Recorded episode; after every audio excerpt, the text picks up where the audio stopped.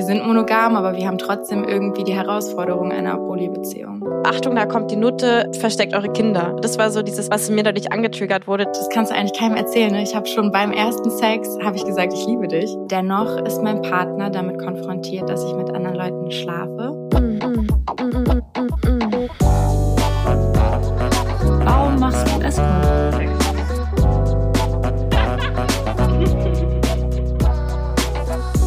Geliebte auf Zeit mit Luisa und Lenia. Hallo, ihr hedonistischen und abenteuerlustigen Menschen. Wie schön, dass ihr hier seid. Und wie schön, dass auch Mona hier ist, mit der wir heute über ähm, Beziehungen reden werden mit ihrem Partner.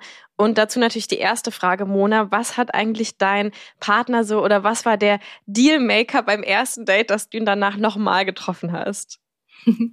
Hallo. Ah, da gab es natürlich viele Gründe, aber etwas, was ich ziemlich schnell gemerkt habe, ist, dass wir so ja sexuell auch auf einer Augenhöhe sind. Also vom Gespräch habe ich das direkt gemerkt, die Art und Weise, wie er so über seine ehemaligen Dates und Erfahrungen gesprochen hat. Dann auch so, wie wir körperlich miteinander waren, schon so von Anfang an, Augenkontakt, erste Berührung. Und ja, wir haben auch schon mal, also wir haben auch schon mal unserem ersten Treffen an dem Abend auch schon das erste Mal miteinander geschlafen. Und Schlaf. Ja. Und ähm, genau, das ging, also es war erstmal ziemlich schön, wie das so angefangen hat. Der hat mich quasi so, ich habe so das Signal gegeben, dass okay, ich fahre jetzt entweder gleich nach Hause, wenn hier nichts mehr passiert. Es hat so ein bisschen gedauert, es kam so kein Kuss. Keiner von uns beiden hat sich so irgendwie getraut und ich war mir nicht ganz sicher, ob das noch passiert. Und dann habe ich angedeutet, dass die letzte Bahn bald fährt. Und dann ist er so richtig über mich hergefallen und hat mich geküsst und hochgehoben und richtig Richtung Bett getragen. Das ging super schnell. Und ja, im Bett hatte dann den Magic Wand ausgepackt. Und das war das erste Mal, dass ich einen gesehen habe in echt. Also bis jetzt nur im Podcast von gehört, von Luisa oder in Pornos. Und das war mega. Also der hatte eine ganz volle Schublade. Und ich habe jetzt auch einen. Ich habe mir eine Woche später einen bestellt. Yes. Ja. Endlich yes. lernen Männer was dazu. ja, ich hoffe doch. Zu der vollen Schublade habe ich eigentlich total viele Fragen. Aber bevor wir damit anfangen, wollte ich dich erstmal vorstellen. Du bist Mona und bist anonym. Das heißt, das ist nicht dein echter Name, aber wir nennen dich jetzt Mona. Und du mhm. bist ja schon seit ein, einem Jahr ungefähr Escort ja. bei einer Agentur. Und wir haben eine mega coole Love Story äh, von dir gehört auf Instagram äh, und wollten dich dann unbedingt im Podcast haben. Äh, natürlich, weil es einfach super süß ist. Die kannst du uns ja auch gleich erzählen. Und generell wollen wir aber heute über das Thema ähm, auch so ähm, ja, vielleicht auch so Probleme, die durch Escort entstehen können in quasi monogamen Partnerschaften, sage ich mal. Weil bei uns hört sich das ja immer alles so super einfach an, bei Lisa und mir, weil wir irgendwie so sowieso, sage ich mal, Poli sind und dann gibt es da irgendwie nie irgendwelche Probleme und es klingt immer alles so toll, aber so ist es ja nicht einfach bei allen Menschen. Genau, ähm, und ja. auch Poli sein ist total schwer und man muss sehr viel mhm. immer in der Beziehung arbeiten und sich sehr viel mit seinen, ja, sehr viel reflektieren und so und es ist, es ist halt nicht easy. Ich glaube, es ist halt einfacher mit Escort zu verbinden, ja. als wenn man in monogamen Partnerschaften ist. Aber ja, aber erzähl uns doch jetzt mal ähm, diese Love Story, weswegen wir eigentlich alle hier sind. Eigentlich wollen wir doch alle die romantischen Love Stories hören. Genau. also wie habt, alle, ihr, ja. wie habt ihr euch denn kennengelernt und was war äh, das, das Besondere? Es ist eine sehr moderne Love Story. Also wir haben uns bei Tinder gematcht. Vielleicht dieses moderne Pretty Woman Ding. Ja. Ja. Wir waren letztens Aber in einem anderen Podcast und wurden gefragt, wie wir Pretty Woman ähm, umschreiben würden quasi. Ich glaube, jetzt kommt ah. die Story, wie wir Pretty Woman umschreiben würden. Fang an. Ja, es war ein super Like. Also es fing schon an. super Like. genau, Toni hat mir ein super Like gegeben und ich dachte erst, ich habe das gesehen, ich war so, ist das Sie so dachte, einfach nur an dem Penis liegen Penisbild. ich will da Kein Penisbild, ja. nur Selfies und schöne Selfies. Und ich dachte mir irgendwie, nee, das kann nicht sein. Ich dachte mir so ein bisschen sein Fake-Profil. Ähm, dann haben wir geschrieben, ich war sehr direkt, wie ich immer bin. Hab direkt geschrieben, hey, ich finde dich richtig cute, lass doch gerne mal treffen. und dann haben wir das gemacht in Berlin. Genau, ich komme nicht aus Berlin, also wir führen auch eine Fernbeziehung, eine monogame Fernbeziehung. Und ja, war dann da, wir waren essen, sind Ramen essen gegangen, haben uns kennengelernt. Und ich drop dann immer relativ schnell, dass ich Escort bin. Also es wissen nicht alle Menschen in meinem Leben, meine Eltern zum Beispiel nicht. Aber wenn es gerade um Dating geht oder auch so, ja, Freunde, engere Bekannte, sage ich mal. Ich bin das jetzt nicht jedem auf die Nase, jetzt nicht jedem Taxifahrer oder so, ne? Aber in dem Fall, wenn mich jemand fragt, was machst du, dann bin ich ehrlich. Ich würde ja auch sagen, dass ich in der Gastro oder so arbeite. Also sage ich auch, dass ich Escort bin. Und er hat mich so verrückt, also er hat mich so angestarrt. Er hat den Löffel sinken lassen und hat mich angeguckt.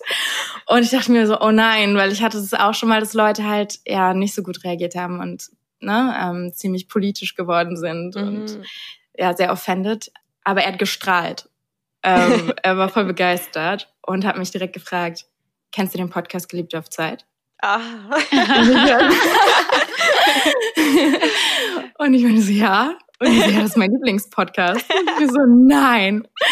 Ja, das ist verrückt. Also ich habe euch halt auch gehört von Anfang an, seit mich die Agentur kontaktiert hat, also seit das Thema Escort überhaupt so real präsent war, habe ich direkt natürlich geguckt online und man findet echt nicht viel. Und das Beste, was man findet, ist euer Podcast. Und Aha. seitdem habe ich halt immer wieder Folgen gehört und er halt genauso. Und wir waren halt auf einem ganz anderen Level. Also ja, ich kann verstehen, dass Leute natürlich erstmal fragen, ne, hä, und wie funktioniert das und wie viel Geld kriegst du und bist du da Wer sicher? ist dein Zuhälter? Ja. Aber bei ihm, also ein Zuhälter, genau. Aber bei ihm war das halt ja ein anderes Level. Also er meinte selber auch, kann er selber auch erzählen, er ist so ein bisschen so ein Sexworker-Magnet auch. Irgendwie hat er schon öfter Sexworkerin kennengelernt. Ähm, aber so in einer Date-Situation war das, glaube ich, das erste Mal. Und ja, das war toll. Also direkt so einsteigen zu können. Ich habe mich sehr sicher gefühlt und sehr verstanden und halt nicht stigmatisiert oder so. Cool.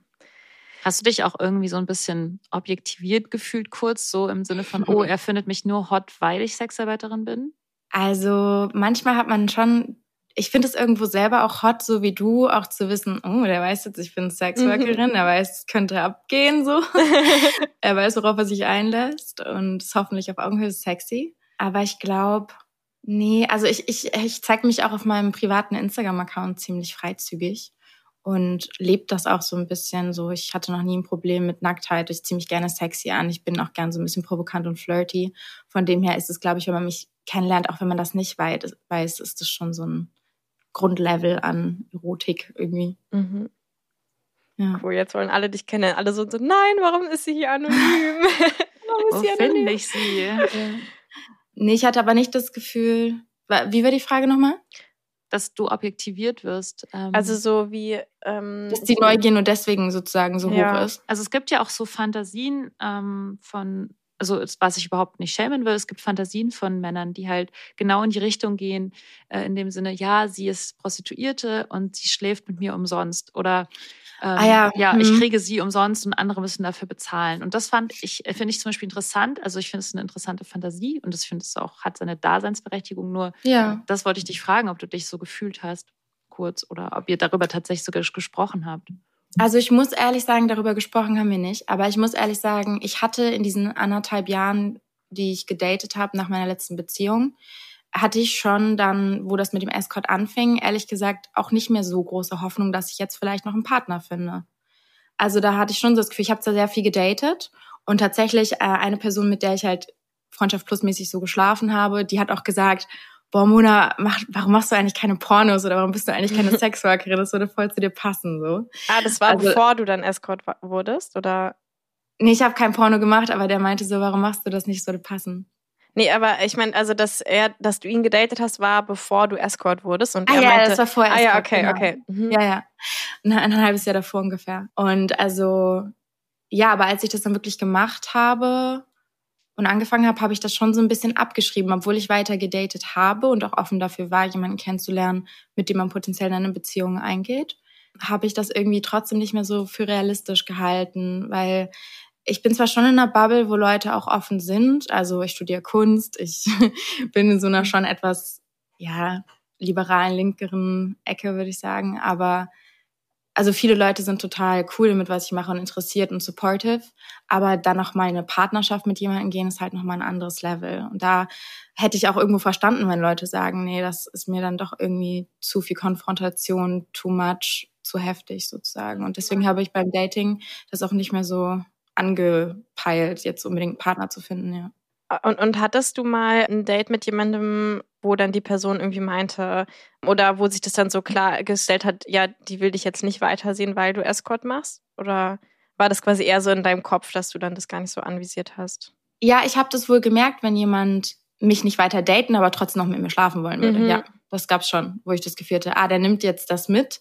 Das Ja. habe ich nämlich auch gemacht. Ich habe dann mit der Person geschlafen und dann habe ich so gemerkt, ah, krass, der fragt gerade gar nicht so viel nach Consent hier. Der ist so davon ausgegangen, dass ich direkt zum Beispiel Ah, ja. so Ana- Anal-Stuff mit dem mache, Was? wo ich mir auch dachte, hm, Krass, ja. beim ersten Mal miteinander schlafen ganz schön viel. Oh Ja. mein Gott. Aber klar, die ist ja Sexarbeiterin, das macht die mit den Kunden ja auch, oder Oh so. Das macht die ja mit links. Ja. Da, also das, oh Gott, krass. Ja. Mhm. Also mir wurde das tatsächlich auch schon gesagt von, ja, von Personen in meinem näheren Umfeld, also als ich quasi Escort geworden bin, da hieß es so, ja, dich will ja eh keiner. Also so in dem Sinne, so eine, so eine will halt auch keiner. Oder mit so jemandem will halt auch keiner zusammen sein.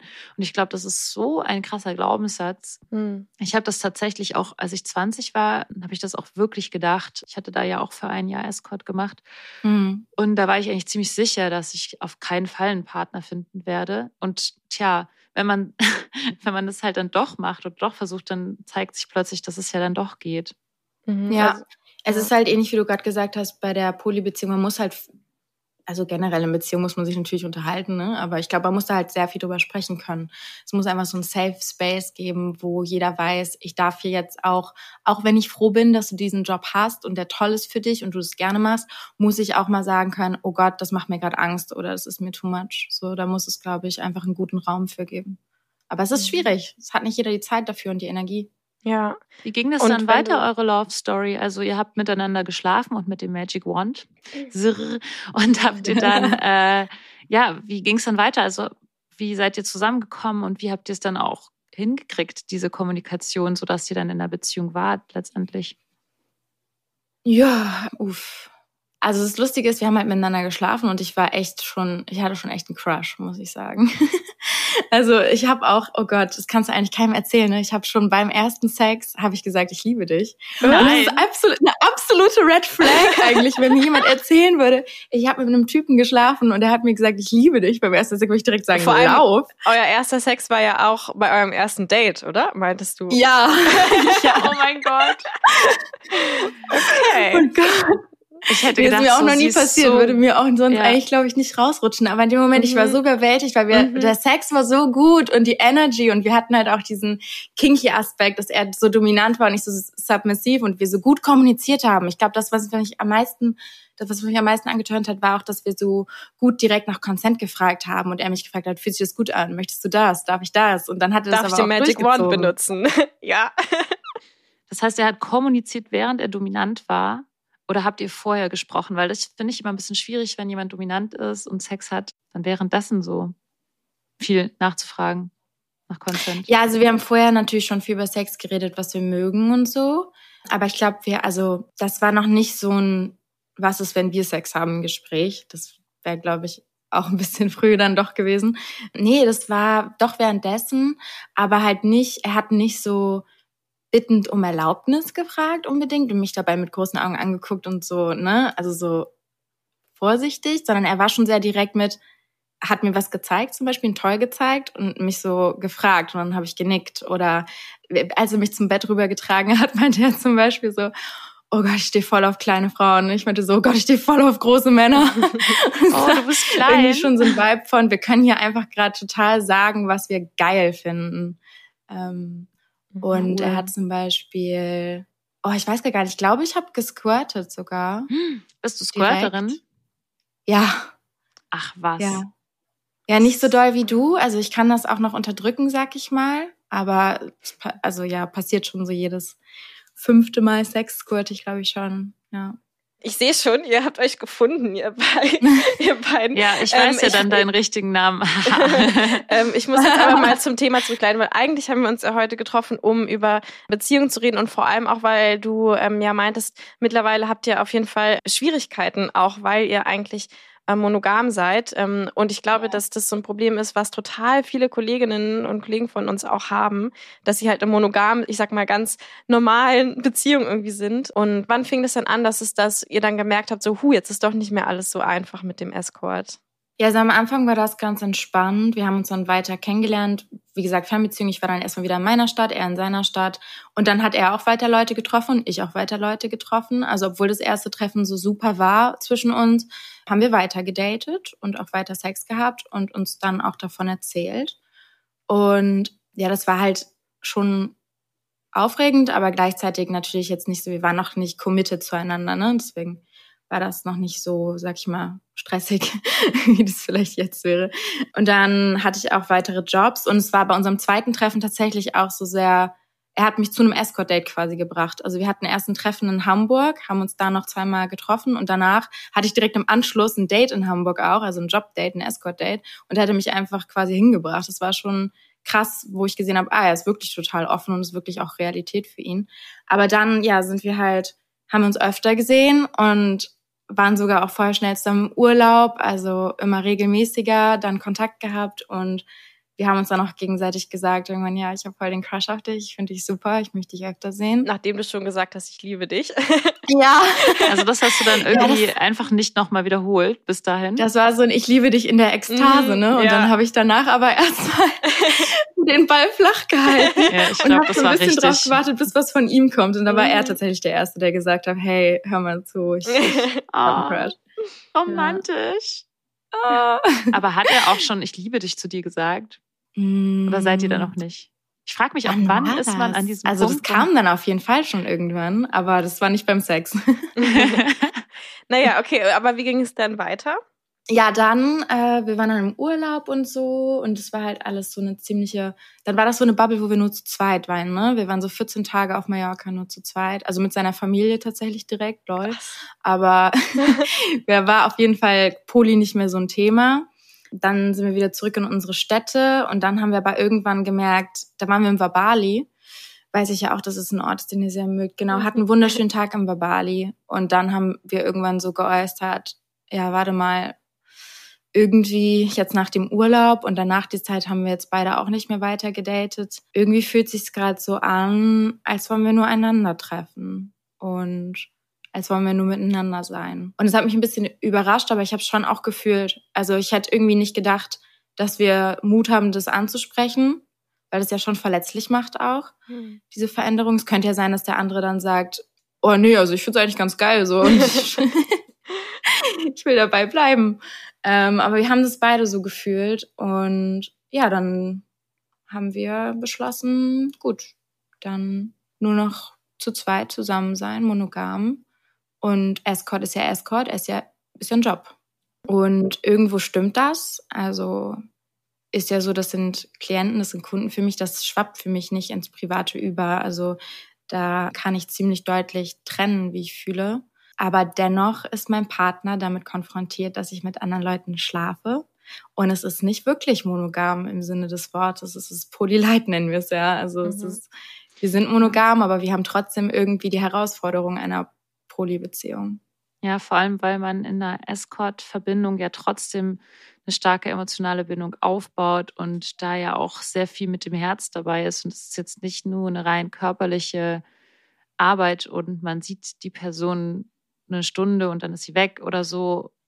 Manchmal sieht man Kunden, Kundinnen ja auch häufiger oder länger also kann ich das mir schon vorstellen, dass das äh, eine Herausforderung war, vor allem für so eine monogame Vorstellung. Das wäre vielleicht auch genau die Frage, Mona, ob das bei dir eigentlich auch so ist. Also wir beide bauen ja schon eben auch sehr viel Verbindung auf. Und wenn du sagst, du bist monogam, merkst du, dass du dich dann mehr, vielleicht mehr schauspielerst oder so? Wäre jetzt so eine Neugierfrage, die ich da habe. Also quasi, mhm. dass du auch weniger teils, die Kunden. Teils. Mhm. Also es ist halt, es ist wirklich schwer für mich zu erklären, wie ich das angehe. Ich, ich kann auch voll verstehen, dass mein Partner das auch nicht so gut nachvollziehen kann, weil ich selber, glaube ich, vor dem Job mir das nicht hätte vorstellen können. Also bei mir ist es so, in dem Moment, wo ich den Klienten, den Kunden treffe, bin ich schon, auf jeden Fall steigere ich mich so in dieses Gefühl rein, ich bin ein Lover. So, wir sind hier mhm. gerade in so einem rosaroten Vakuum und für mich ist auch ein großer Aspekt, wie du gerade gesagt hast, nicht nur das Körperliche, sondern dieses Zuhören, dieses Dasein, Aufmerksamkeit, Zuneigung. Man kann verletzlich sein, man kann alles sagen. Ähm, man kann sich darauf verlassen, dass ich eigentlich die ganze Zeit dafür sorgen werde, dass sich das alles sicher und wohlig anfühlt. Und ich sage das auch tatsächlich bei jedem Date, also bevor es überhaupt um Consent geht, sage ich auch sowas wie, hey, Das ist übrigens ein Safe Space. Du kannst sagen, was du denkst, was du möchtest. Im, im ersten Moment gibt's hier erstmal kein Tabu. Wir können über alles sprechen. Ich bin ein offenes Buch. So finde ich extrem wichtig. Und da kreiere ich in mir auf jeden Fall auch so Verliebtheitsgefühle, wenn ich die Person treffe, damit es halt gut läuft. Ja. Aber ich sehe das auch als Job. Also ich tue dieses Verlieben in dem Sinne für mich, damit ich einen guten Job mache. Ja. Damit ich sicher sein kann, dass mein Gegenüber gerade ein gutes Preis-Leistungs-Verhältnis hat. Ja, so mache ich das aber auch. Gesagt. Also das ähm, ja. kann ich total fühlen, was du erzählst. Mhm. Okay, cool. Ja, und aber es gibt natürlich auch Situationen, also ich hatte dann auch schon Dates, wo ich gemerkt habe, Thema Stammkunden, wenn man jemanden öfter trifft. Ja, als ich angefangen habe mit Escort, hatte ich so dieses Gefühl, okay, Stammkunden ist das Beste, was man haben kann, weil dann triffst du jemanden öfter, dann hast du da irgendwo regelmäßig jemanden, den du schon kennst. Es ist nicht mehr ganz so aufregend vor dem ersten. Treffen. Ich weiß, was auf mich zukommt und ja, man hat dann auch regelmäßige Einnahmen. Aber ich muss sagen, ich finde Stammkunden eine krasse Herausforderung. Also ich habe gemerkt, dass ich ehrlich gesagt lieber erste Dates als Stammkunden habe, weil äh, die emotionale Arbeit, dieses ich muss mir alles merken, was davor passiert ist. Ich habe vielleicht schon fünf andere Dates in der Zeit gehabt und für dich ist, du triffst nur mich und dir ist alles ganz genau in Erinnerung geblieben und ich habe vielleicht schon vergessen, dass du was weiß ich, kein Brokkoli magst und wir sind im Restaurant und mhm. ich sage ich mal Brokkoli so gerne oder hab vergessen, wo du jetzt nochmal arbeitest oder so oder ja. ja. die emotionale Geladenheit ist auch eine andere, ne? Und das ist für mich viel anstrengender, Stammkunden zu treffen. Und ich habe dieses Jahr die Erfahrung gemacht, dass jemand mich halt öfter getroffen hat und mich dann irgendwann sehr verliebt angeguckt hat bei dem Treffen. Und da habe ich gemerkt, ich mache einen sehr guten Job. Aber ich habe auch gemerkt, das ist schwierig. Also, weil ich nicht verliebt in diese Person bin und ich, ich verstehe auch, warum sich diese Person so romantisch mir gegenüber verhält und so. Aber das hat mich in eine schwierige Situation gebracht, weil ich gemerkt habe, wow, für mich ist es ein Job. Ich fahre hier nach Frankfurt, ich bin lange unterwegs, ich muss mich darauf vorbereiten, ich muss mir viel merken, ich ziehe extra andere Sachen an als letztes Mal, um dich zu ja. überraschen. So. Das ja, ich habe immer so Angst, dass ich die gleichen relaten, Sachen ne? anhabe. Ich, ich hatte äh, auf jeden Fall Fun Fact schon mal, dass ich mir meinte, hä, die Unterhose hattest du letztes Mal aber auch schon an, oder? Oh, das ist ja. immer so peinlich. Das, aber das passiert mir mit Sicherheit auch, weil ich es einfach komplett vergesse und zu dem Thema, was du vorhin gesagt hast, man muss sich alles merken. Es ist mir letztens auch passiert. Ich hatte ein Date mit jemandem, den ich schon mal getroffen habe und ich konnte mich einfach gar nicht mehr erinnern, was wir eigentlich gemacht haben sexuell. Mm, kann, ja. Und äh, das war, ging dann darum, so, hatten wir letztes Mal eigentlich Analsex oder nicht? Und er so, ja, hatten wir. So richtig so, mm. Also an Analsex würde ich mich erinnern, das spüre ich immer noch ein paar Tage später. Es war mehr, äh, längere Zeit, äh, längere Zeit her. Werbung. Lenia, als wir letztens die Folge mit Annelie von Cheeks aufgenommen haben, hat Annelie mir ja danach noch eine Telegram-Nachricht geschickt. Mhm. Hat sie die dir eigentlich auch geschickt? Ja, mit dem Link für diese geilen Workshops, die sie hostet. Ja, genau, die meine ich. Ja. Ich habe da mal drauf geklickt und habe gesehen, was dich besonders freuen wird. Hast du auch geguckt? Striptease. Und sogar nicht nur ein, sondern ich glaube drei Workshops zum Thema Striptease. Aber was will man in drei Workshops zum Thema Striptease erzählen? Setzt dich hin und wackel mit dem Arsch oder was? Du bist schon wieder so vorurteilt gegen die Sexindustrie. Ist ja nur mit dem Arsch wackeln. Mehr müsst ihr gar nicht ja, können. Stimmt. Oh Gott, wie gemein eigentlich. nee, ich freue mich exakt mega darüber und habe richtig Bock, diese Workshops mitzumachen, weil ich ja in einem Stripclub eigentlich arbeiten will dieses Jahr. Wollte ich ja letztes Jahr schon, aber habe es nicht geschafft. Und das ist dann natürlich dann richtig perfekt, wenn ich dann einfach so ein bisschen die Tools an die Hand bekomme, wie ich das machen kann und dann eben nicht einfach nur da sitze und mit dem Arsch wackle. Weil das aber ist, glaube ich, geht ja auch nicht im Sitzen. das ist auch noch das Problem. Das werde ich bestimmt beim Workshop lernen. Es geht übrigens nicht im Sitzen.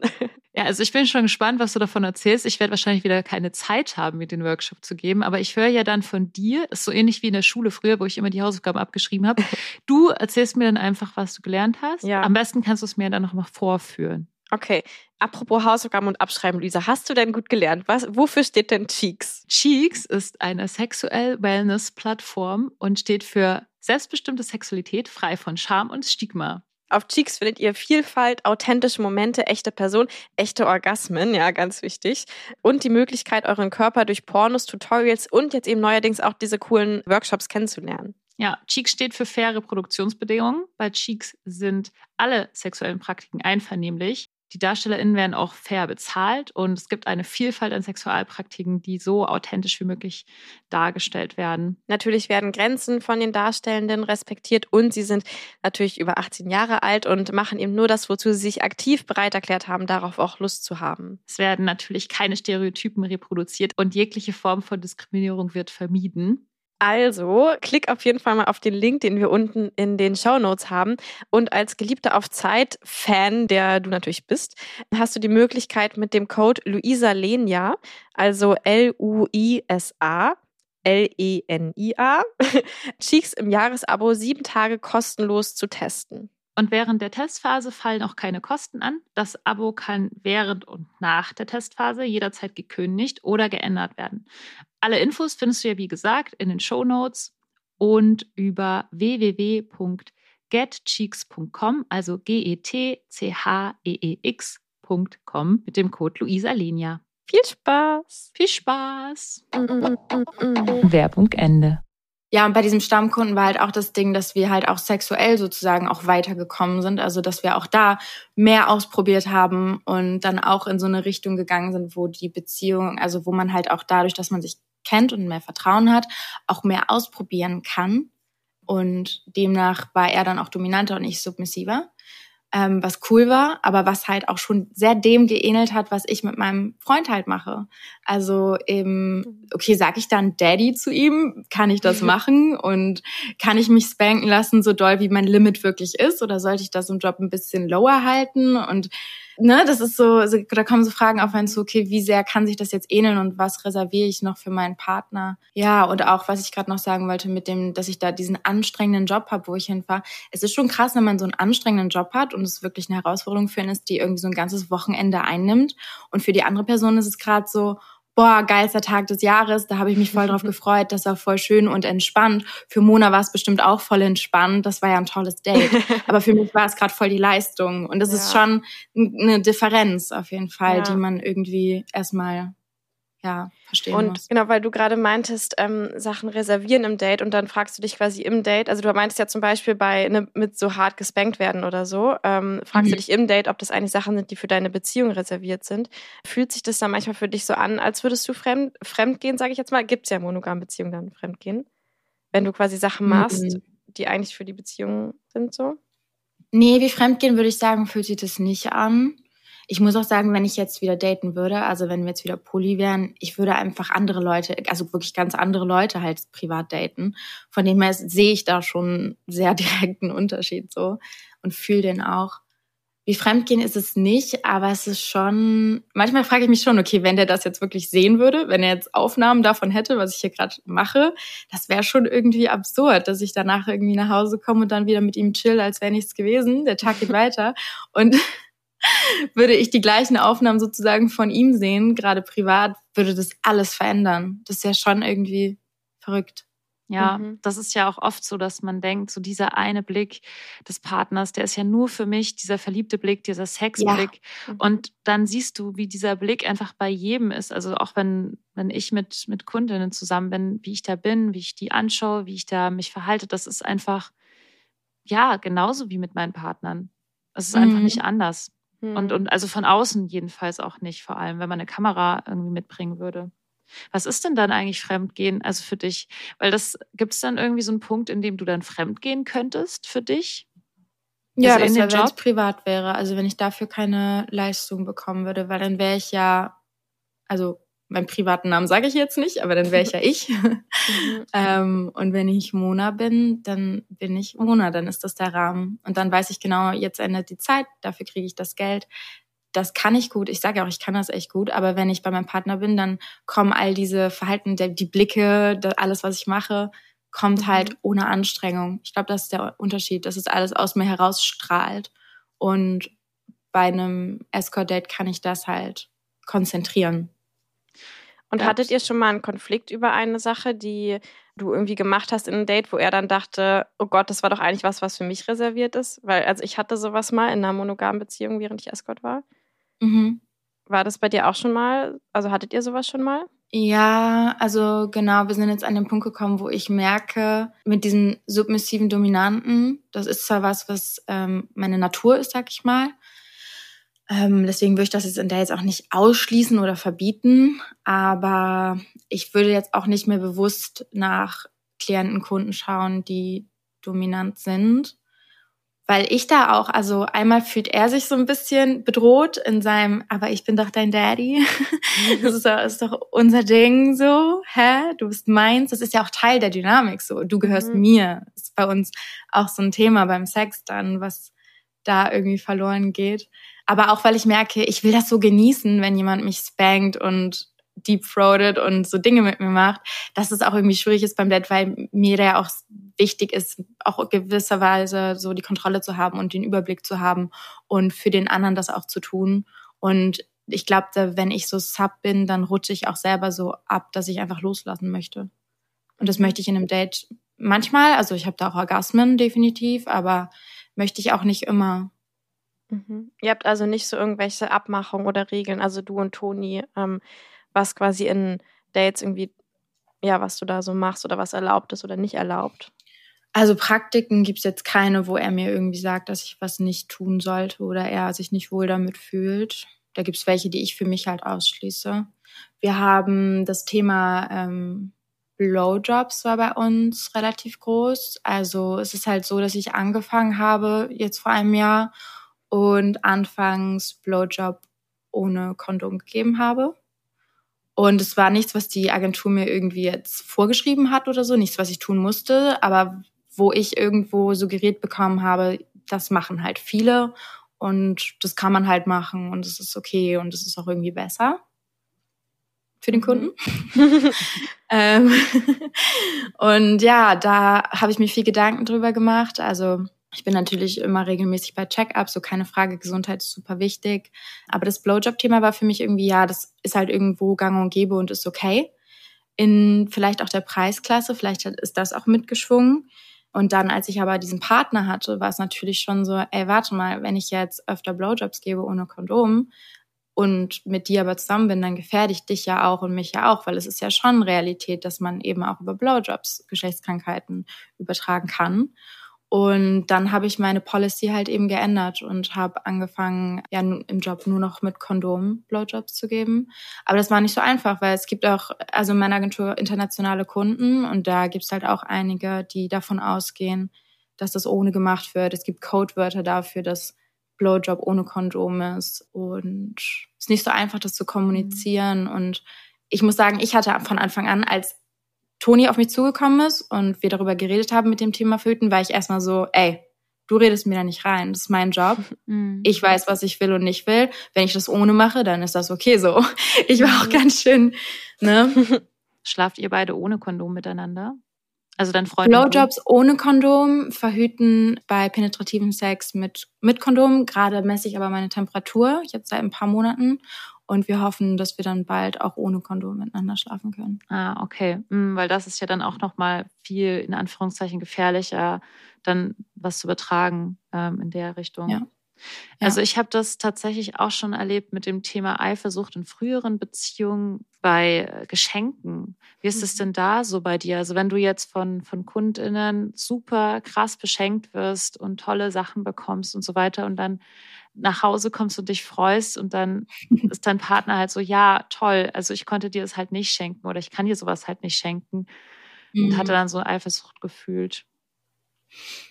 Tatsächlich nicht, nee. Da freut sich da eigentlich sehr für mich mit. Also irgendwie ist das so ein Running Gag bei meinen Klienten, dass sie mir ganz oft Süßigkeiten mitbringen. äh, weil die aus Amerika kommen oder England oder so. Und dann bin ich mal so, ah ja, ich war mal Au pair da und da gab's ja diese Oreos und diesen Matcha und dann bringen die mir immer riesen Tüten mit, mit Snacks. Und die teile ich dann natürlich. Und teure Geschenke, meistens kriege ich dann Bargeld, also Trinkgeld, aber so richtig, ich habe jetzt noch nie Designerhandtaschen oder irgendwie sowas gekriegt. Und da freut er sich eigentlich für mich mit und findet es mega cool. Ich habe privat auch schon Geldsklaven gehabt, die mir dann Geld geschickt haben oder Geschenke geschickt haben. Und das Was? hat er immer ziemlich gefeiert. Ja, klar. Aber ich hatte das auch auf jeden Fall, ähm, zum Beispiel so, was ich total schlimm fand. Ähm, ich habe wunderschöne Dessous, äh, also ich liebe es ja, Dessous geschenkt zu bekommen. Und Mhm. ich liebe es halt auch, Dessous zu tragen. Und natürlich hätte ich die auch mega gerne für meinen Partner damals getragen, also als ich in so einer äh, Monogam-Beziehung war. Und dann, und er wollte das halt nicht, weil, weil er halt, also was ja auch irgendwie verständlich ist, ne, weil er halt meinte, nee, ich will dich nicht in den Dessous sehen, die halt deine Kunden dir geschenkt haben, auf die ich halt vielleicht eifersüchtig bin, weil ich eigentlich monogam mit dir sein will oder so. Und das war Mhm. so ein Herzbruch, weißt du, so, okay, ich habe diese unfassbar geilen Dessous in meinem Schrank zu liegen und Boah, die kann ja, ich jetzt aber das tragen. mich, also das triggert mich hart, wenn du das so Ja. erzählst, weil ich finde es halt einfach nicht okay. Also ich finde einfach, das muss man dann reflektieren, dass man dann eine Eifersucht hat. Und ich finde einfach, okay, dann klar, du darfst erstmal kurz eifersüchtig sein und so, aber ich finde, das muss man aufarbeiten. Also ich finde irgendwie so dieses, dass du am Ende deine Dessous nicht tragen kannst. naja, stopp, für ihn nicht tragen Für kann. ihn nicht und das tragen ist sehr, kannst. das ist total okay. Ich weiß nicht. Ich finde irgendwie, ich finde, das macht bei mir, mm, ich würde Ja. da in der, in, ich würde da, Deswegen glaub bist ich, du wenn ich- wahrscheinlich auch gut polyberal. Also, ja, also ich würde da eher nochmal so reingehen und sagen, ja, okay, also was genau ist denn diese Eifersucht? Weil das ist ja dann auch ein bisschen, also ich, klar kann ich das dann verstehen und so, aber also man muss dann ja auch nicht das dann tragen, aber ich weiß nicht, das führt dann zu so einer Aggression, wenn er dich da drin nur sieht oder so. Ich, also das, das Ja. habe ich gerade so diese, diese ja, Gefühle ja, da. ja. Hatte ich da gerade so Ja, so toxische ein, ja, genau. Gefühle. So ein Gefühl, du musst jetzt so ein Teil, oder ich kann mir vorstellen, Du dass musst einen also, Teil von dir aufgeben. genau, du musst einen Teil von dir aufgeben und darfst den nicht zeigen oder Ja. so. Ähm, Weil er schlecht ist oder Genau, oder ja. so. Ja. also Ja, das ich hatte ist das schon, auch aber, aber ich will noch mal Lippenstift. gleichzeitig ganz kurz sagen, weil für Leute, die jetzt ähm, irgendwie vielleicht zuhören und monogam sind oder so, äh, gleichzeitig ist es halt, also ich glaube, es ist auch, wir sprechen jetzt aus unserer Poly-Perspektive oder so äh, und gleichzeitig finde ich, kann man niemandem sagen, der jetzt wirklich von Herzen monogam ist und sagt, ich will, ich will einfach nur mit dir irgendwie zusammen sein und der muss nicht akzeptieren, dass dann ein Teil von außen dadurch quasi dazukommt, weil die Realität ist ja, wenn ich halt Dessous von jemandem trage, die ein anderer Mensch mir geschenkt hat, ähm, der mit mir Sex hatte und mein Partner sieht es dann, dann sieht er halt die ganze Zeit auch diesen anderen Menschen in diesen Dessous und Mhm. ich finde, das kann man niemandem sagen. Also klar finde ich es gut, dann dahinter da reinzuspüren, zu gucken, okay, wo kommt diese Eifersucht her? Ähm, und dann halt die Monogamie für immer aufzugeben, weil ich davon auch Fan bin. Aber also ich finde nicht, dass, dass man jemandem sagen kann, so du musst jetzt damit klarkommen. Weil wenn, wenn der Mensch dann einfach Sex mit dir nicht mehr genießen kann, weil er jedes Mal diesen anderen Menschen sieht, dann finde ich das Ja, gesagt okay. aber auch in Monogamie muss man halt Eifersucht aufarbeiten. Und ich habe das zum Beispiel in einer Polybeziehung gehabt, auch zum Beispiel dieses Thema mit dem Lippenstift. Das war auch mit einem Polypartner, der halt einfach das nicht abkonnte, wenn ich roten Lippenstift getragen habe. Hm. Weil er dann so gedacht hat, Mhm. ah, du siehst so aus, als wärst du gerade so on duty, so ungefähr. Mhm. Und dann dachte ich auch so, hey, was ist verkehrt mit dir? Das ist halt genauso Teil von mir. Mhm. Und ich bin jetzt gerade ein bisschen aggro. Ich habe das Ja. definitiv nicht so aggro zu ihm gesagt. Lass es raus. Aber ich, ich finde halt, das ist halt genauso Teil von mir. Und wenn ich Ja. gerne Dessous trage oder Schuhe oder Lippenstift, dann ist es meine Entscheidung. Und das ist für mich so ein Eingriff in, und ich finde es halt falsch oder ich finde es grundsätzlich falsch in jeder Art von Beziehung, ob monogam oder poly, jemanden so in Watte zu packen und dann zu wissen, okay, diese Sache triggert ihn mit dem Lippenstift, deswegen tanze ich da jetzt drum rum. Klar, ich verstehe das, wenn zum Beispiel Männer sagen, Lipgloss ist eklig, schmeckt eklig, bleibt an meinen Lippen kleben, will ich nicht, oder Lippenstift macht meine Hemdkragen Kragen dreckig oder so, wenn es da so eine rationale Begründung für gibt. Aber nur so, ähm, dann gibt es nämlich immer mehr von diesen Triggerpunkten, wo man dann so drumherum balanciert, ob man jetzt monogam oder poly ist. Das spielt ja dafür gar keine Rolle. Ja. Und ich finde das ganz wichtig, dass man diese Sache direkt am Schopf packt und dann darüber spricht und so lange das halt aufarbeitet, bis das halt irgendwie kein Thema mehr ist. Weil sonst, glaube ich, geht es halt in eine Richtung, in die es halt Ja. nicht gehen soll. Oder Ja, bis man halt ich. sagt, wir Also, passen halt nicht Man kann zusammen. das auch Ja. mit irgendwie keinen anderen Jobs dann so vergleichen. Ne? Bei normalen Jobs, sage ich mal, ist jetzt auch nicht so, dass man seine Arbeitskleidung dann nicht irgendwie zu Hause auch mal rumliegen haben darf. Oder Mhm. da ist niemand so empfindlich. Das ist halt, da sind wir wieder an einem Punkt, dass es stigmatisiert wird und für Leute nicht als normaler Beruf wahrgenommen wird. Das empfinde ich auch als unfair. Ich kann es gut verstehen. Gleichzeitig habe ich aber auch Empathie für meinen Partner, der halt auch in dieser Gesellschaft lebt wie ich und ja auch damit aufgewachsen ist, dass es nicht normal ist. Und ich weiß, dass mein Partner sehr viel an sich arbeitet und sehr viel aus seiner Komfortzone rauskommt. Und da bin ich dann aber auch oft gewillt, einen Schritt auf ihn zuzugehen und Verständnis zu zeigen. Dann, ja, okay, dann erzähle ich jetzt nicht sofort von dem Date. Und dann ja. werde ich jetzt nicht unbedingt die gleichen Unterwäsche anhaben und so, sondern gebe ihm da auch den Space, damit warm zu werden. Weil ich bin das ja auch nicht von heute auf morgen. Ich musste mich auch erst an das Thema gewöhnen. Ja, voll, auf jeden Fall. Also, dass man da das Verständnis für hat, das ist auf jeden Fall klar. Nur, dass man anfängt, so Sachen dann so zu umgehen, wie so einen heißen Brei, das finde ich irgendwie schwierig. Hattet er Mhm. denn noch so, hatte er denn noch so Punkte, äh, irgendwie, die ihn so triggern oder die halt irgendwie für ihn nicht so fein waren? Über Escort-Dates in meiner Stadt haben wir auch viel geredet. Also so das Thema, was ist, wenn ich hier jemanden treffe und mich sieht jemand, der mich kennt oder wenn ich den auf der Straße wieder sehe. Ne? Da war er natürlich auch concerned, was meine Sicherheit angeht. Also ich habe ihm schon so ein bisschen erklären müssen, wie ich zum Beispiel transportiere, so wenn die mich fragen, wo ich studiere oder wenn man so von seinem Leben erzählt. Man will ja irgendwie erzählen, aber man will auch gucken, dass jetzt nicht die ganze Biografie offengelegt ist und die einen sofort finden könnten, wenn sie wollten. Ich habe nie das Gefühl, bei Dates unsicher zu sein, muss ich auch mal dazu sagen. Ich hatte zwei schlechte Date-Erfahrungen, alle anderen waren super. Zu den zwei schlechten Erfahrungen, die ich hatte, kann ich nochmal sagen, damit sich hier keiner Sorgen macht. Also das war ähm, genau keine Vergewaltigung oder irgendwas in der Richtung, kein Missbrauch. Es war einfach so, dass ein Kunde hat einfach vorher kommuniziert, ja, alles ganz entspannt, man guckt mal, wie es läuft, Girlfriend Experience und dann war ich da und der hat voll das Programm durchgezogen und wollte so möglichst viel in kürzester Zeit irgendwie erledigen. Und jetzt machst du das und jetzt stellst du dich dahin und jetzt spank ich dich und jetzt machen wir ein Rollenspiel. Und es war einfach, wow, Mhm. okay. Er hat mir dann erzählt, dass er auch nur einmal im Jahr Escort macht und deswegen halt viel auf seiner Liste hatte. Oh Gott. mein Gott. Ja. irgendwie sehr anstrengend und er hatte so eine Energie, die war einfach so sehr hektisch Mhm. und gleichzeitig wollte er sehr dominant sein. Das war einfach keine gute Kombination. Ich habe mich, ja, ich habe mich da einfach ein bisschen, ja, falsch verstanden gefühlt. Also Mhm. sehr dienstleisterisch in dem Sinne und sehr, ich hatte das Gefühl, er sieht nicht mich, er sieht die Praktik. Und der hat dann auch leider gefragt, ob ich auch ohne Kondom machen würde und äh, Ach, hat zweimal, dreimal, viermal gefragt, ob ich dann nicht anal machen würde. Mhm. Also einfach, ja, grenzüber verbal grenzüberschreitend, habe ich dann aber auch gut gehandelt. Und das andere, die andere schlechte Erfahrung war ähnlich. Da war jemand, der einfach sehr dominant war, aber gleichzeitig sehr unsicher. Und das ist keine gu gute Kombination. Vor allen Dingen hat er sehr wenig mit mir gesprochen. Der hat sehr wenig gesprochen. Ähm, den, den Abend über haben wir uns gut unterhalten. Und als wir auf dem Hotelzimmer waren, war er auf einmal stumm. Und das war sehr schwierig. Aber grundsätzlich kann ich sagen, das waren keine guten Dates für mich. Aber ich habe trotzdem sehr viel aus denen gelernt. Also es waren letztendlich doch gute Erfahrungen für mich als Escort, weil ich da bemerkt habe, okay, was kann ich anders machen? Wie ticken Menschen? Wann ist der Punkt, wo ich intervenieren muss? Ich habe dann auch bei dem einen Date so eine richtige Ansprache gehabt, so hey, das läuft gerade nicht, ich gehe jetzt duschen, ich komme wieder und dann müssen wir uns mal eben unterhalten, weil so funktioniert es nicht. Auch Aber ich crazy. möchte eigentlich auch nicht abbrechen. Ich glaube, wir können darüber reden. Lass mal kurz einen Timeout machen. Ja, richtig gut. Und ich habe grundsätzlich nicht das Gefühl, dass die mich jetzt stalken, aber trotzdem finde ich es gut. Ich hab, bin schon ziemlich risikoavers, also ich bin da schon gerne aktiv an meiner Sicherheit trotzdem dabei, einfach präventiv. Da hat er viel mit mir drüber gesprochen, da waren wir aber auch irgendwie einer Meinung. Es ist halt schwierig mit Familie. Also er kann seinen Eltern ja nicht davon erzählen, was ich mache und ich meine nicht. Ah, das finde ich auch interessant. Weil zum Beispiel Ja. bei unseren beiden Partnern äh, wissen ja auch die El also quasi die Schwiegereltern nennt man das dann so, wissen Mhm. Ja, meine Schwiegereltern wissen es auch und meine Eltern natürlich auch. Ja. Und was sagen die so? Ich finde, Lenia, du kannst doch mal diese Geschichte erzählen, was dir passiert ist. Magst du das erzählen? Mit deiner Schwiegermutter? Ähm, Mit dem Kondom. Mit, dem, mit den Statistiken? Ja, ja, genau. Ja, kann ich kurz. Also genau, das war. Also ich, ich bin da auch, äh, muss ich ehrlich gesagt sagen, ziemlich stolz auf meinen Partner und finde das echt. Also es ist also auch jetzt wirklich kommt das ein Liebesfall. Also es ist halt so Süß. mein Partner, den ich halt jetzt Mhm. seit äh, anderthalb Jahren oder so habe.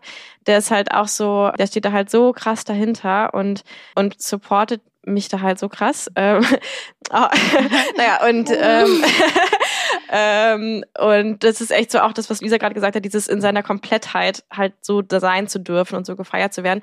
Und äh, dann hat er das halt auch, ähm, ich glaube, ziemlich, ziemlich schnell, also ziemlich so, sofort eigentlich seinen Eltern erzählt, weil das halt so für ihn, glaube ich, so klar war, ja, das ist halt meine Freundin und so jetzt nicht, also ne, jetzt, also so Take ist, it or genau, leave it. ja, und ähm, und es war irgendwie ziemlich süß. Also ähm, ich glaube, sein Papa, nee, genau, das war nämlich witzig, weil sein kleiner Bruder war auch dabei. Der ist glaube ich 13 oder so. Und der war natürlich direkt so, äh, was verdient man da? der, der ist halt so ein richtiger kleiner pubertierender 13-Jähriger, der halt irgendwie einen Ja. großen Fernseher in seinem Zimmer hat und sowas alles. der ne? durfte so. da mithören. Ja, der war da dabei. Und, und seine, ähm, genau, und sein Papa war, glaube ich, auch relativ entspannt und die, seine Mutter war halt, also für die war das echt ähm, richtig hart, hat er so erzählt, weil äh, weil das für sie halt einfach, genauso wie du meinst, sie ist halt auch in dieser Gesellschaft groß gewachsen, wo das halt das Schlimmste für eine Frau was ist, was passieren kann, dass du deinen Körper für Geld verkaufst. Ne? Das ist ja dieses, ja. diesen Satz, den die dann im Kopf haben, irgendwie so. Und, und für sie, glaube ich, wäre das halt einfach so schlimm, dass sie dann dachte, das muss für mich auch irgendwie ganz schlimm sein. Und wie kann man das mhm. nur machen so? Genau, und dann ist, äh, und dann hat sie auch irgendwann, das war, glaube ich, die Story, auf die Luisa gerade angesprochen hat, ähm, was mich dann auch verletzt hat. Ähm, also, nee, erstmal war es super süß, weil sie sich dann mega viel damit auseinandergesetzt hat, unseren Podcast auch gehört hat und solche Sachen Ach, und so. Ja, ja, das war ziemlich cool. süß. Ähm, und dann gab es aber halt einmal so eine Situation, da hat sie irgend so eine Studie gesehen, auch in irgendeiner sehr renommierten Ärztinnenzeitschrift, äh, wo halt stand, dass Kunden von Sexarbeiterinnen, ich glaube, es war auch Männer, also Männer, die Sexarbeit in Anspruch nehmen, häufiger Geschlechtskrankheiten haben als andere. Ah, das sind wir beim Thema, ja. Mhm. Genau, und, und dann hat sie halt meinem Partner, der sich übrigens auch Toni nennt, mit seinem, also sein anonymer Name. Ich weiß, ich habe gestern nochmal eure ja. Folge gehört, wo ja. ihr eure Partner eingeladen habt. Ich war so, ach nee, noch ein Toni. Ja, genau. Ja ähm, hat sie hat sie ihm so eine Audio geschickt, die wir dann dummerweise zusammen abgehört haben und hat halt niemals Audios vor anderen abhören. Ja, genau. Macht schlechte Idee. Ganz, ganz schlechte ja. Idee. Genau, wo sie halt von dieser Studie erzählt hat und und dann ähm, die Quintessenz halt so ein bisschen war, dass sie ihn gebeten hat, mit mir Kondome zu benutzen. Und das fand ich halt, das fand ich echt krass. Also da kamen mir auch echt die Tränen, weil ich das irgendwie so dieses, dieses Gefühl, ich glaube, es hatte so dieses Hintergedanken, den, der bei mir hochkam von so, Achtung, da kommt die Nutte, versteckt eure Kinder. Weißt du, so dieses, da kommt die Hexe, versteckt eure Kinder. Also das war so dieses, was mir dadurch angetriggert wurde, dass quasi eine Mutter gerade versucht, ihren Sohn irgendwie vor mir zu schützen als, mhm. ja, so, also das, fand ich so ein bisschen schmerzhaft. Und diese Studie war halt einfach total schrecklich, obwohl die in so einem wirklich in einer renommierten Ärztezeitschrift drin ist, ähm, weil das Ding war halt, dass die haben also die haben halt eine Studie gemacht mit Männern, die für Geld bezahlen und Männern, die nicht für Geld bezahlen und für Sex oh, bezahlen. Äh, für Sex, sorry, die für Geld bezahlen, genau, für Sex bezahlen.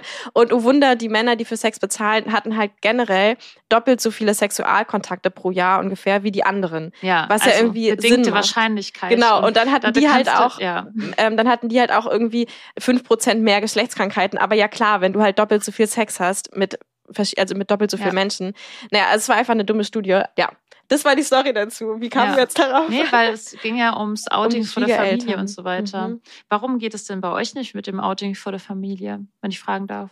Uh, ich war auf einer christlichen Privatschule. Da haben ich wir das auch. Thema auch wieder.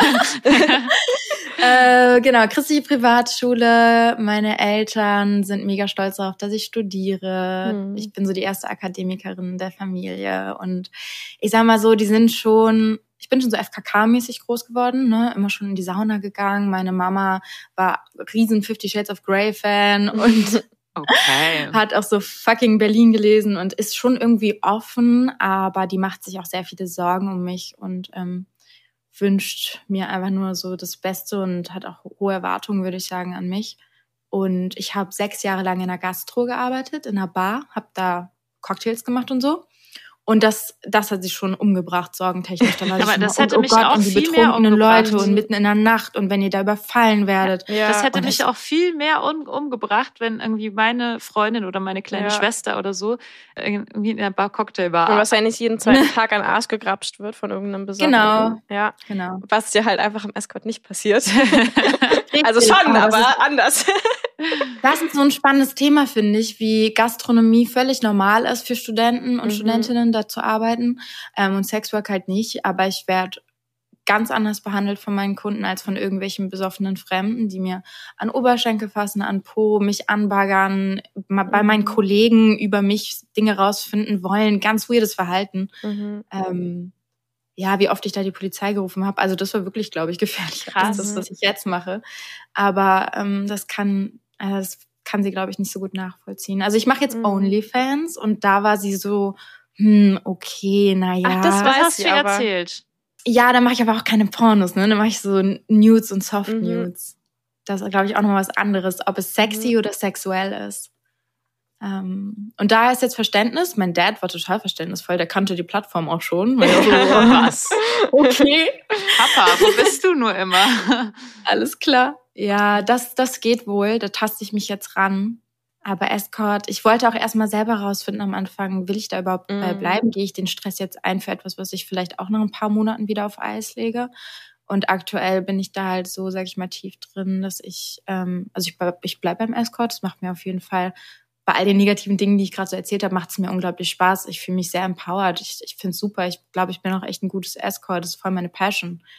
Ähm, aber ja, das wäre, glaube ich, gerade, wo ich auch noch studiere, ein zu großer Schock für meine Eltern. Ich würde, glaube ich, erst mein Studium beenden, weiter in den Beruf arbeiten und dann nochmal schauen.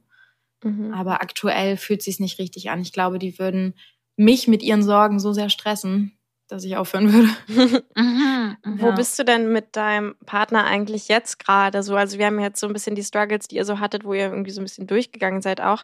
Ähm, Mhm. Du meintest ja, dass ihr jetzt gerade auch, oder was sind so eure Next-to-Go-Herausforderungen, die ihr irgendwie meistern müsst mit dem Job? Ich glaube, wichtig für meinen Partner ist auch Community, weil ich habe mittlerweile Community. Ich habe mich mit Sexworkerinnen connected. Liebe Grüße an Niki Blau. ist Niki, eine gute Freundin von mir. Ähm, und auch Mädels aus meiner eigenen Agentur und so. Und online findet man gut Foren und so. Aber ich glaube, für Partner von SexarbeiterInnen ist es immer noch schwierig. Wir Ich müssen da so eine kleine Selbsthilfegruppe gründen. Ich könnte, wir könnten auf jeden Fall schon, dann können wir ja schon vier Männer beitragen. Ich habe zwei. Du hast ein bis zwei. Ich habe zwei. Du hast eine. Ja, ich kann zwei beitragen. Dann können, haben haben wir schon eine kleine Gruppe. Die können wir einmal vernetzen. ne? Ey, das wäre so toll. Der würde sich, glaube ich, so freuen, weil er hat auf Mhm. jeden Fall, das ist ja auch das Ding. Dann redet er mit Freunden, gute Freunde von sich, aber dann muss er da erstmal die Brücke bauen. Mhm. Was macht sie? Ist sie da sicher? Wie viel verdient sie? So, da, bis man an Ja. den Punkt kommt, wo er seine Bedürfnisse, seine, seine Probleme schildern kann, müssen die erstmal verstehen, was das Thema Escort überhaupt ist. Das ist das Ja. Ding. Und dann ist da trotzdem noch so viel Vorteil drin, dass die dann sagen, ach, die ist doch nicht gut für dich oder so. Ja, das und halt auch gar nicht Gefahr. so ihn hören können mit seinen Bedürfnissen, sondern ihm versuchen auszureden, mit dir zusammen zu sein oder so. Das ist ja auch so ein. Ja, oder geil, da hast du so eine kleine Sexpuppe im Bett, ist doch geil. So, das, das könnte Ja. auch passieren, ne? Ja. Ja, und mh, ich glaube, wichtig ist Community, weil er hat jetzt online so Foren gefunden, aber die sind auch oft ziemlich radikal, gerade so, wenn es ins Englische geht. Ähm, Sex Work in Amerika ist ja nicht, Escort ist ja da nicht so erlaubt und da sind die Meinungen dann oft auch sehr viel radikaler. Deswegen tut's, glaube ich, schon gut, wenn er nicht nur mit mir über das Thema spricht, sondern auch mit anderen Mhm. Leuten ähm, darüber sprechen kann und seine Gedanken und größten Sorgen raushauen kann, ohne dass sie mich direkt verletzen. Und er Mhm. kommt dann zu mir und hat schon mal alles verarbeitet und verdaut. Das hilft. Das ist eine Challenge, das irgendwie besser zu etablieren, dass ich das nicht alles so ungefiltert abkriege. Grundsätzlich, er macht es mega super. Wir lesen gerade Bücher. Ähm, Poli Secure lesen wir gerade. Und äh, Mhm. ja, einfach weiter drüber reden. Ich glaube, wichtig wird's noch mal Thema Stammkunden, Thema Übernachten. Wenn ich, weil ich bin total gerne diese, ich bin ein Sex-Teacher, also wir haben hier eine geile Mhm. Zeit, du kannst mich alles fragen, wir machen das, was dir vorschwebt, deine Fantasies und dann bin ich wieder weg. Das mache ich total gerne. Ja. Ich habe auch einen Stammkunden, der weiß, dass ich einen Freund habe, der weiß, dass es mein Job ist. Wir reden da ganz offen drüber. Da fühle ich mich eher wie so eine, ja, so ein, wie so ein Buddy beim Sport oder Mhm. irgendwo auch ein bisschen therapeutisch so. Man macht die Dinge zusammen, aber er hat auch nicht diese Illusionen so unbedingt, weißt du? Wir Mhm. sind da irgendwie ein bisschen realer miteinander. Das finde ich geil. Ähm, Erzählst du das nicht allen Kunden, dass du einen Partner hast? Also ich erzähle es ja einfach grundsätzlich immer, dass ich einen Partner habe. Oder die Partner. meisten fragen nicht. Okay. Ja, Ja. stimmt. Wenn sie nicht fragen, dann ist es ein bisschen unpraktisch. Das dann Genau. so. Also manche erzählen mir von den Ehefrauen, aber fragen dann mich selber nicht, ob ich irgendwie einen Partner habe. Aber dann bin ich denen auch nicht unbedingt auf die Nase. Ja. Und was wolltest du mit dem Übernachten gerade? Du willst es noch zu Ende erzählen? Ja, das mit dem Übernachten ist so ein Thema, ne? Weil einmal kann mein Partner mich dann länger nicht erreichen. Ich glaube, das ist auch so ein Ding, Mhm. dass wir sonst die ganze Zeit, da wir eine Fernbeziehung haben, auch viel in Kontakt sind, uns lange Sprachnachrichten schicken, uns einfach melden, Fotos schicken und so. Und dann bin ich ja lange offline. Das ist sehr ungewohnt. Äh, und ich schlafe einfach nicht so gut. Und ja, mit ihm schlafe ich einfach am allerliebsten. Und irgendwie ist das schwierig für Mhm. mich. Ich will jetzt nicht sagen, mit jemandem im Bett schlafen ist das Nonplusultra einer monogamen oder romantischen Beziehung oder das macht man nur mit seinem Partner. So empfinde ich das jetzt nicht. Mhm. Aber, Aber ein bisschen schon. Für dich, also für bisschen dich schon, jetzt, Ja. bisschen schon. Ich ja. habe das schon auch gemerkt, als ich, ähm, also der Unterschied, als ich äh, bei Overnights, vor allem auch als ich noch mit meinem Monogampartner zusammen gewohnt habe, dann ist es halt immer dieses, du denkst, ich könnte jetzt halt auch gerade im Bett mit meinem Partner liegen, den ich liebe. Mhm. Und das habe ich auch gemerkt, als ich dann alleine gewohnt habe und dann jetzt ja auch in einer Fernbeziehung bin, wo, wo wir uns eh nicht so oft sehen. Ähm, da war das dann so, da habe ich auch Overnights immer viel mehr genossen, weil das war halt so, ja, die Alternative, also ich kuschel jetzt halt gerade, die Alternative wäre halt alleine zu Hause. Und dann ist irgendwie so, kuscheln mit dem Kunden immer noch besser. Aber ich kann das auch voll nachempfinden mit dem, wenn man in einer Beziehung ist. Ja, ich fand es interessant, dass du das Thema Erreichbarkeit angesprochen hast, weil das ist nämlich auch ein großer Punkt von einem meiner Partner. Der hat überhaupt keine Eifersuchtsthemen in dem Sinne, sondern er hat einfach nur dieses Gefühl, dass wenn ich weg bin auf ein Date, dass ich dann so wie wenn ich aus der ganzen Welt weg bin, also so wie wenn Mhm. ich verschwunden bin, weil ich Mhm. eben nicht erreichbar bin, weil ich vielleicht sogar naja, ich habe mal darüber gesprochen, dass ich ja im Privaten irgendwie wie so eine andere Persönlichkeit bisschen bin als im Escort. Also es ist wie so eine, ja, als wenn ich dann einfach nur Luisa bin und diese andere Person, diese private Person ist einfach in dem Moment nicht mehr existent und so. Also das Ja. fühlte sich für ihn richtig äh, stark an und das konnte, also ich glaube, wir oder so können das gar nicht so richtig nachvollziehen, weil wir ja nicht die Personen sind, die das erleben. Aber ich glaube, das ist auch ein Riesenpunkt auch oder eine Riesenschwierigkeit. Voll. Okay, cool. Ja, vielen Dank, dass du das alles so ähm, super ehrlich mit uns geteilt hast. Übrigens haben wir auch deswegen, ähm, ist Mona ja we weder dein Privatname noch dein Escortname, damit ähm, genau, dass du quasi so anonym bist und du ganz ehrlich alles sagen kannst, äh, ohne dass es irgendjemand mitbekommt. Nur nochmal, dass ihr da draußen das auch wisst. Ja, und wenn unter euch da draußen auch jemand ist, der Bock hat, seine Geschichte anonym zu erzählen, wir haben nämlich eigentlich mehr Lust auf anonyme Geschichten, weil die dann auch ein bisschen, naja, nicht ehrlicher sind, aber noch ein bisschen mehr vom Herzen vielleicht kommen. Man muss sich auf jeden Fall nicht Gedanken machen, wie man gerade verletzt, wenn man irgendwas sagt, ja.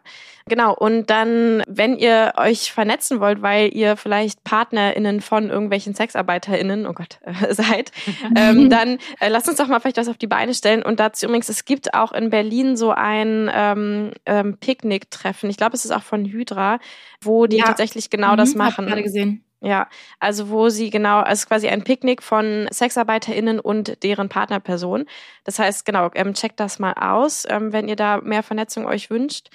Und dann auch schon mal als kleinen Teaser, wenn wir das irgendwie hinkriegen, terminlich und sowas demnächst, dann wollen wir auch den äh, Toni, deinen Toni, also Monas Toni, nicht meinen, ähm, demnächst mal interviewen, dass wir seine Perspektive auch nochmal bekommen. Genau, wie das so ist, mit einer Schlampe in einer Beziehung zu sein. Nein, mit einer. ähm, ja, super. Dann äh, lasst uns mal fünf Sterne auf Spotify und iTunes da, wenn euch das irgendwie weiterbringt und auch sonst, wenn es euch nicht weiterbringt. Ja, unbedingt. Und abon abonniert Luisa und mich auf Patreon. Da könnt ihr Audios von uns hören, wie wir uns so von unserem Leben erzählen. Kommt vielleicht aufs Frauen-Sex-Retreat. Ich glaube, Mai und September sind noch Plätze frei. Ja. Und gebt diesen Podcast weiter an alle Menschen, an eure Schwiegereltern. Ja, bitte. Unbedingt die Schwiegereltern genau. und die Eltern. Und die Eltern und alle, die ihr so habt, die 13-jährigen Geschwister. Na gut, ihr Süßen. Keine Danke, 13-jährigen Mona, Geschwister, bitte, bitte nicht. Ja? Danke euch. Okay. Also, tschüss. Tschüss. Geliebte auf Zeit.